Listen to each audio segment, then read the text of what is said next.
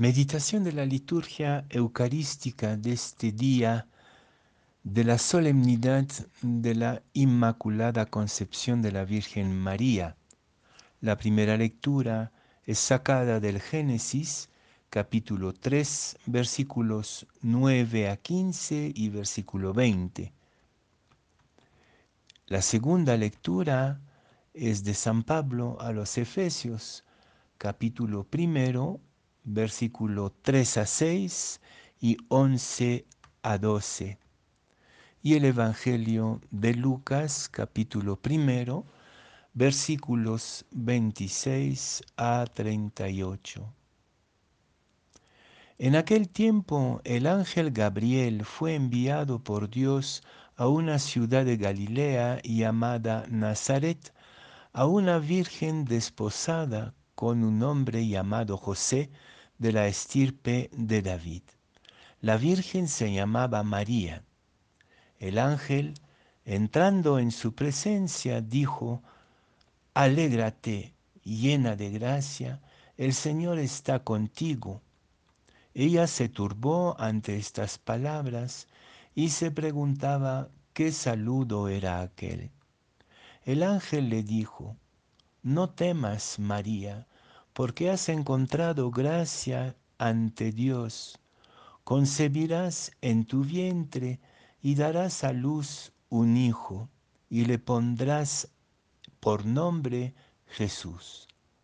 Será grande, se llamará Hijo del Altísimo. El Señor Dios le dará el trono de David su padre. Reinará sobre la casa de Jacob para siempre y su reino no tendrá fin. Y María dijo al ángel, ¿cómo será eso? Pues no conozco a varón. El ángel le contestó, el Espíritu Santo vendrá sobre ti y la fuerza del Altísimo te cubrirá con su sombra. Por eso el santo que va a nacer se llamará Hijo de Dios. Ahí tienes a tu pariente Isabel, que a pesar de su vejez ha concebido un hijo, y ya está de seis meses la que llamaban estéril, porque para Dios nada hay imposible. María contestó, Aquí está la esclava del Señor, hágase en mí según tu palabra. Y la dejó el ángel.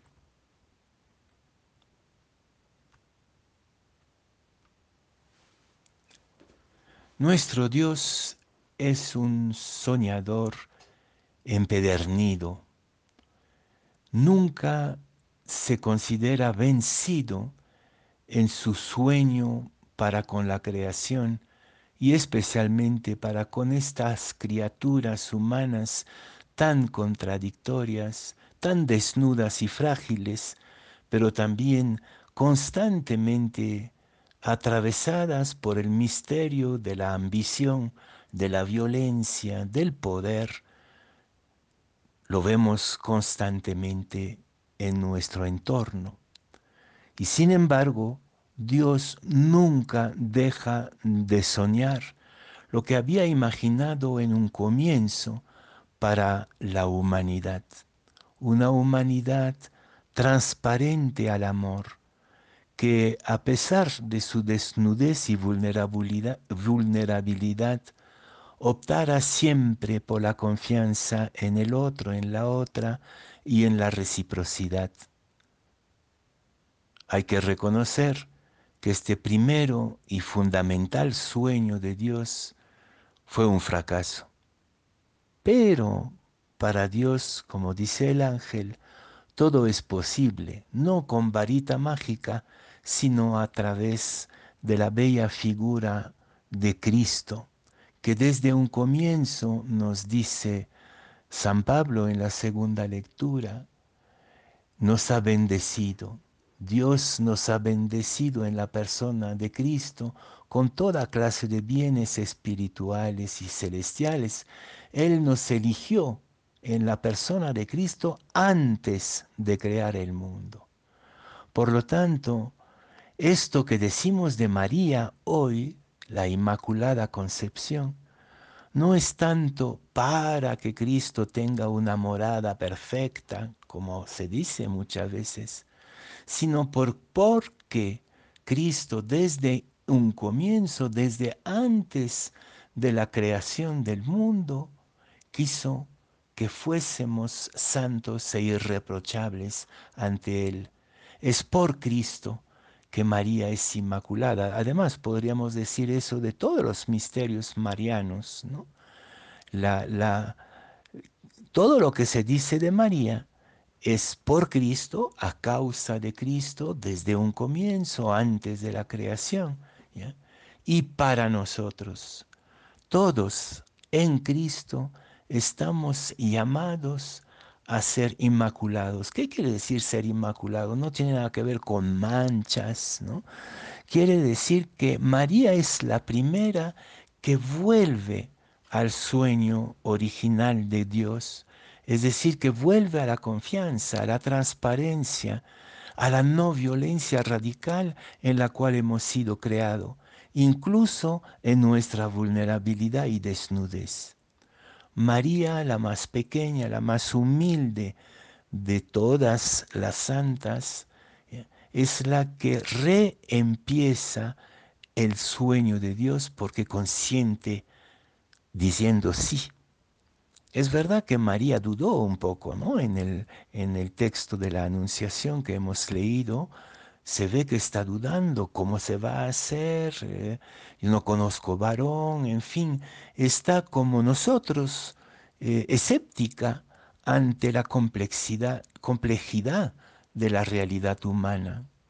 Cuando miramos lo que está pasando en nuestro país en este momento, sí también estamos como escépticos ante la complejidad de lo humano. Pero el ángel, que es una voz interior que también nos habita a nosotros, nos dice que Dios puede empezar contigo cada mañana una nueva creación. El Espíritu Santo estará sobre ti, como estuvo en las aguas en el momento de la creación, en la simbólica poética de los primeros textos de la Biblia. Dios es capaz de reempezar su sueño con cada uno y cada una de nosotros, a pesar de nuestra contradicción, a pesar de que estemos misteriosamente atravesados por la tiniebla, por la violencia, por el temor, por el ocultamiento como Adán y Eva en el primer jardín. Sí, María es nuestra antecesora, está antecediendo esta nueva creación que Dios sueña en nosotros. Y este sueño empedernido de Dios se llama Jesucristo. Entonces, buena fiesta de la Inmaculada a cada uno y cada una de ustedes y de nosotros. María es la que inaugura la creación según el sueño de Dios, la nueva creación. Todos estamos llamados a ser inmaculados, es decir, a volver a este sueño de humanidad que tuvo Dios en el origen y que nunca suelta a pesar de sus decepciones. Todo es posible para Dios, dice el ángel. No quiero terminar esta meditación sin subrayar el rol de la mujer en esta nueva creación. Es impresionante en la primera lectura del Génesis que Yahvé diga a la serpiente que va a haber una hostilidad entre el mal y la mujer. ¿Por qué? Porque la mujer es la que engendra constantemente la novedad. Es la que está llamada a vencer esta tendencia nuestra misteriosa del mal, de la ambición, del orgullo, de la autosuficiencia, de la ridiculeza de nuestro orgullo. Es la mujer en nuestra sociedad también la que está llamado, llamada a tomar el riesgo de pisotear esta, esta veta maligna que sacude constantemente el mundo. Y en el Evangelio, de nuevo, María se atreve a decir sí porque no está sola, porque está Isabel la que representa toda el antiguo, todo el Antiguo Testamento, toda la antigua tradición de un pueblo que también inaugura algo radicalmente, radicalmente nuevo. Es la que hace posible lo imposible.